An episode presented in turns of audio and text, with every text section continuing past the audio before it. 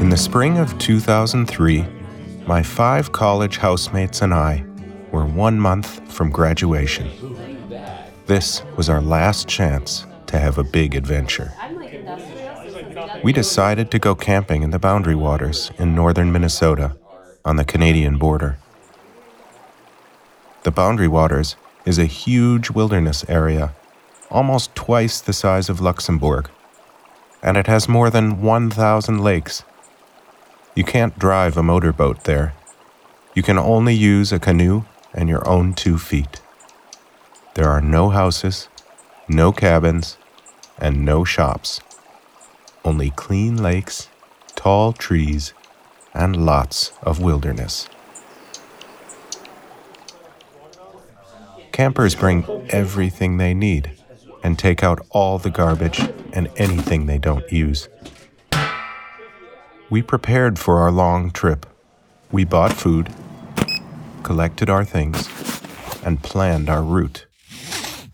We loaded our canoes onto the tops of our cars and drove north. After four hours, we arrived and breathed in the cool, crisp air. We were ready to paddle.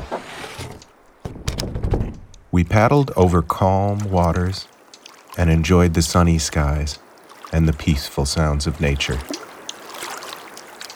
Then, a big beaver slapped his tail on the water. A warning we were too close to his cozy home. We reached the other side of the first small lake, and then it was time to portage. To portage, you take all of your heavy things out of the canoe, carry them to the next lake, and then go back to get your empty canoe.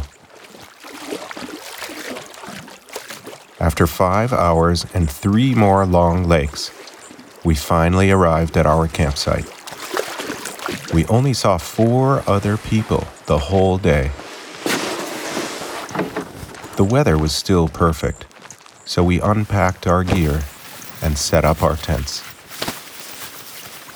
Then we took our dirty clothes off, ran to the lake, and jumped into the cold, crystal clear water.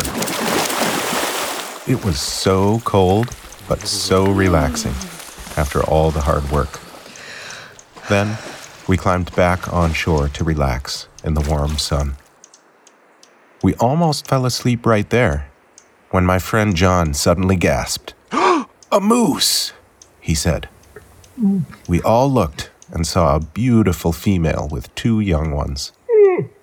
We all stopped. The two meter tall moose looked at us, and we looked at the moose. Then the mother ran toward us fast. An angry mother moose with her babies is very dangerous. So we jumped back into the water even faster. Moose can swim, but we were lucky. The mother stopped near the water. We escaped. For now. We put our dry clothes on again and took a deep breath. But we had a new problem. The sky was now very dark, and on the horizon we saw a huge, whirling storm cloud. It was a strong storm, and it was coming fast. We ran back to our tents and put everything inside for the night. We were all scared. We were far away from any building, civilization, or help.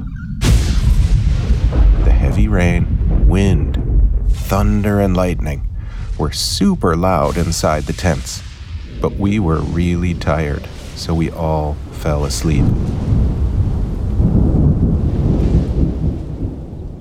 I woke up in the morning with wet feet and sore arms. The storm was gone, but my old tent was lying on its side, and lots of water was on the floor. I crawled out and was relieved to see the blue sky but I smelled something strange. And then I heard a strange voice. Hey, is anybody there? I walked out to the shoreline and saw two park rangers in a canoe. And then I saw the fire, just 10 meters from my tent. A huge tree was split in two. It was hit by lightning in the night and was still on fire. The park rangers said, We saw that tree on fire and wanted to make sure everything is okay. Boy, were we lucky. The lightning just missed us and our tents. After two dangerous situations with a mother moose and a bolt of lightning, we enjoyed the rest of our wilderness adventure. But now, we had a new respect for the power of Mother Nature.